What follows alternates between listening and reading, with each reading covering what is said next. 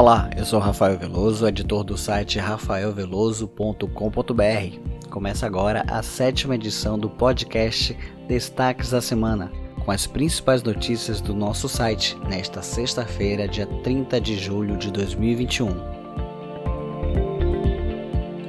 Literatura estão abertas as inscrições para a 14ª edição do Prêmio São Paulo de Literatura, que promete a maior premiação individual para o gênero no país. Cada ganhador receberá um prêmio no valor de 200 mil reais. Serão contemplados um autor pela categoria Melhor Romance de Ficção do ano de 2020 e outro como Melhor Romance de Ficção de Estreia do ano de 2020.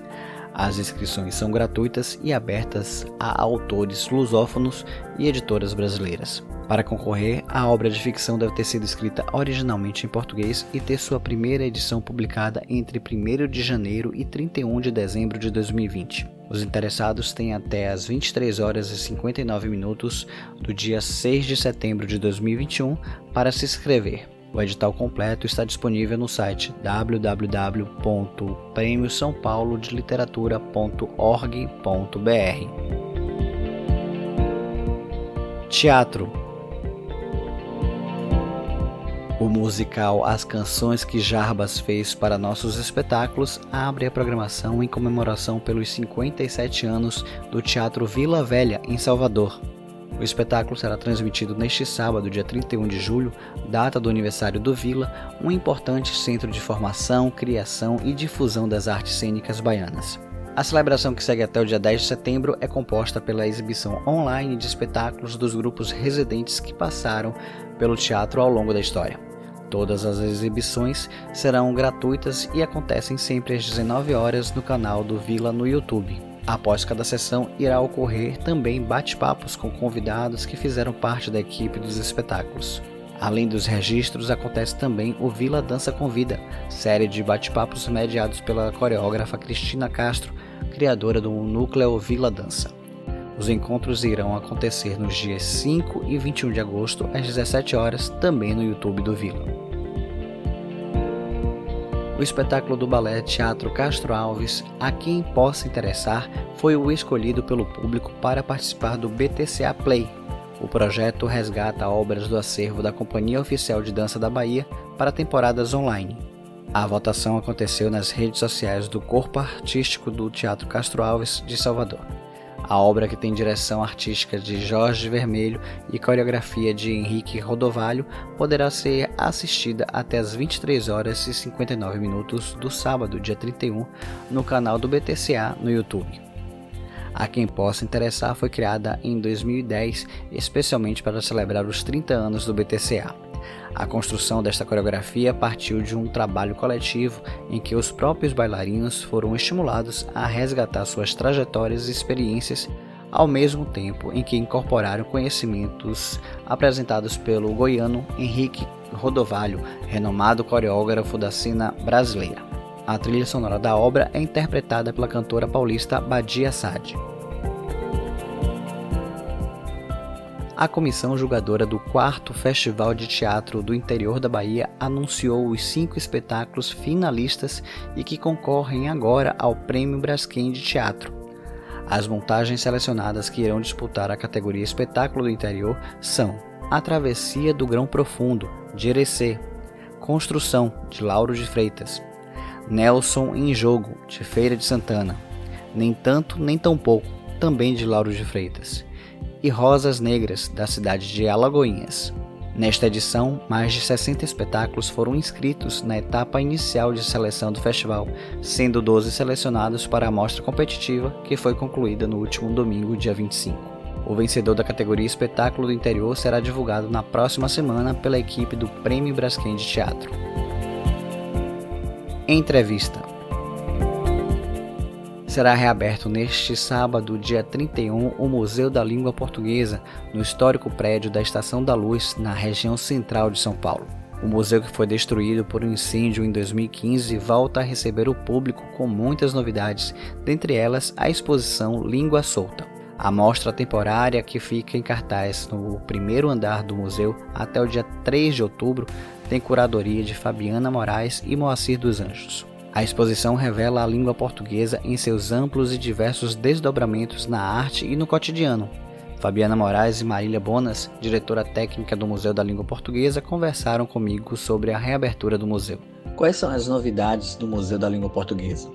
Tem uma nova camada de informações, vídeos e vozes é, em toda a exposição de longa duração, a exposição principal trazendo aí todas as atualizações e toda a discussão contemporânea sobre a língua portuguesa, não só no Brasil, mas também em outros países falantes de língua portuguesa, com muitos novos acadêmicos, mas também com representantes é, da cultura brasileira que são fundamentais e que têm uma contribuição fundamental, como Ailton Krenak, o Mano Brown, o Moacir dos Anjos, que também é curador da exposição temporária.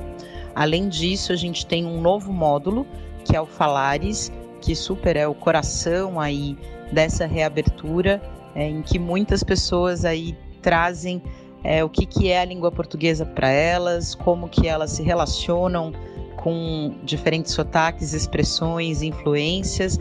E isso está no terceiro andar, onde está localizado o auditório, que também tem um novo vídeo de autoria do Carlos Nader e também tem uma atualização no vídeo da Praça da Língua, que é aquela projeção imersiva que a gente tem na torre. Essas são as principais enfim, novidades das exposições. Institucionalmente, a gente também tem a inauguração do Centro de Referência, que é um lugar que vai ali preservar e pesquisar a questão da língua portuguesa e também vai concentrar para consulta de pesquisadores, professores, interessados e especialistas de todo esse conteúdo inédito produzido é, dentro desse contexto da reabertura. Fabiana Moraes e Moacir dos Anjos são os curadores da exposição Língua Solta. Fabiana explica o conceito da mostra temporária que marca a reabertura do Museu da Língua Portuguesa. A exposição ela traz uma série de obras, entre obras é, entendidas como da arte contemporânea e também obras de arte popular, é, que dialogam entre si. E o que une, une essas obras é a questão da língua, da língua portuguesa, é, que faz obviamente uma referência ao próprio museu e a essa abertura. E nesse sentido, o que a gente fez foi traçar esse diálogo sem estabelecer hierarquias entre o que é contemporâneo ou o que é popular, que obviamente todo popular também é contemporâneo. Então a gente não faz nenhuma divisão nesse sentido. É, e aí nesse, nesse, nesse, nessas várias obras, né, são mais de 100 artistas, 100 obras, a gente tem desde é, um entendimento de cultura popular que passa pela cultura de massa, né, como ficou conhecido durante muito tempo esse termo. E aí a gente traz, é, por exemplo, os memes do saquinho de lixo e também né, dialogando com arcebispo do Rosário, né, nomes mais celebrados, mais conhecidos. É, outros nomes menos conhecidos, como da escritora Maria de Lourdes, de Caruaru, né, que é escritora e faz seus livros, e tem um vídeo a respeito dela e esses livros que ela produz lá também. E elas são todas em consonância né, nesse, na exposição. Marília Bonas, diretora técnica do Museu da Língua Portuguesa, fala sobre a importância da discussão proposta pela exposição Língua Solta. É uma exposição que traz aí é, uma, uma discussão muito interessante sobre o status da língua e a palavra na arte é, rompendo com qualquer expectativa de arte erudita e popular, é, de placa e, enfim, sinalização. Você não sabe exatamente se aquilo é uma obra de arte, se aquilo é uma placa que você encontra na estrada, por exemplo. É, tem também toda uma discussão de meme, será que meme é arte? Então é uma exposição muito interessante, muito instigante que traz também essa uma variedade, né, uma diversidade regional de artistas selecionados.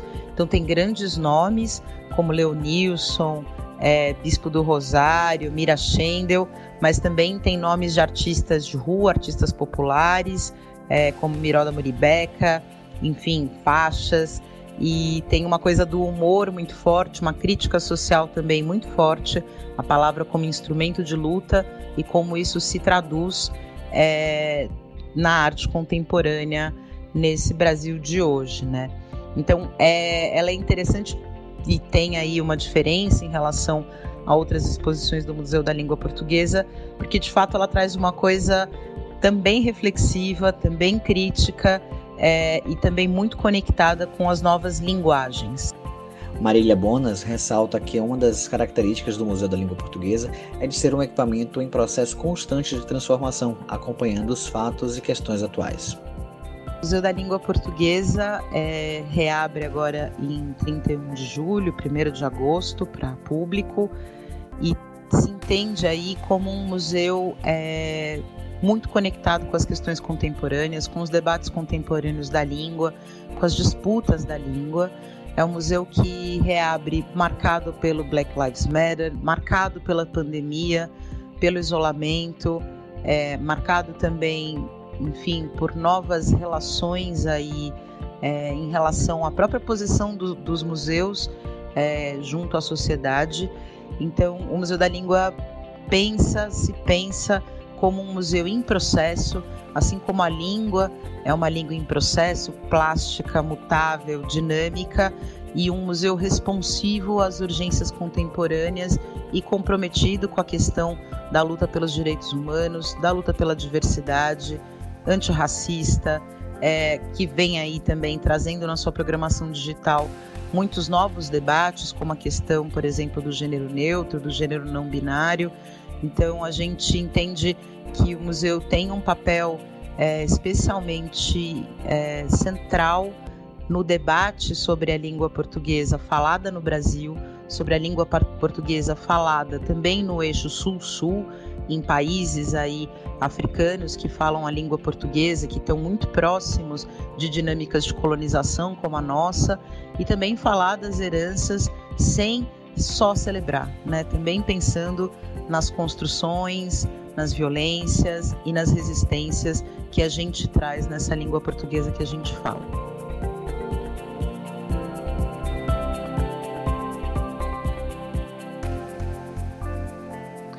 Eu tive o privilégio de conhecer o Museu da Língua Portuguesa em 2012, na minha primeira ida a São Paulo. Na época dei a sorte de ver uma exposição temporária sobre a obra do escritor baiano Jorge Amado. E que bom que esse importante espaço cultural brasileiro volta a funcionar depois do triste incêndio que o destruiu em 2015. Vocês ouvintes que moram em São Paulo ou quem estiver de passagem pela capital paulista, não deixe de conhecer ou conferir o novo Museu da Língua Portuguesa. É o que farei assim que essa pandemia me permitir voltar a viajar.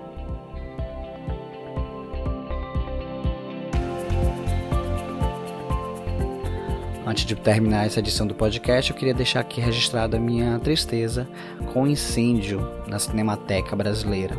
Lamentável, mas um equipamento cultural consumido pelo fogo e pela incompetência dos nossos governantes.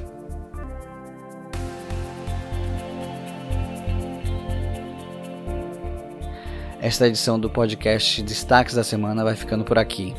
Este podcast é produzido por mim, Rafael Veloso, e por Marcos Silva. Se você quiser mandar alguma sugestão de pauta, anote nosso e-mail, contato@rafaelveloso.com.br. Para mandar críticas, elogios ou comentários, você pode usar o formulário na seção Contato no nosso site. Não esqueça de ativar a notificação da sua plataforma de áudio favorita para não perder nenhum episódio. Agradeço a audiência de todos e convido ainda vocês a acessarem o www.rafaelveloso.com.br, a nos seguir nas nossas redes sociais para ficarem ligados em outras notícias de cultura. Continuem se cuidando, bom fim de semana e até a próxima.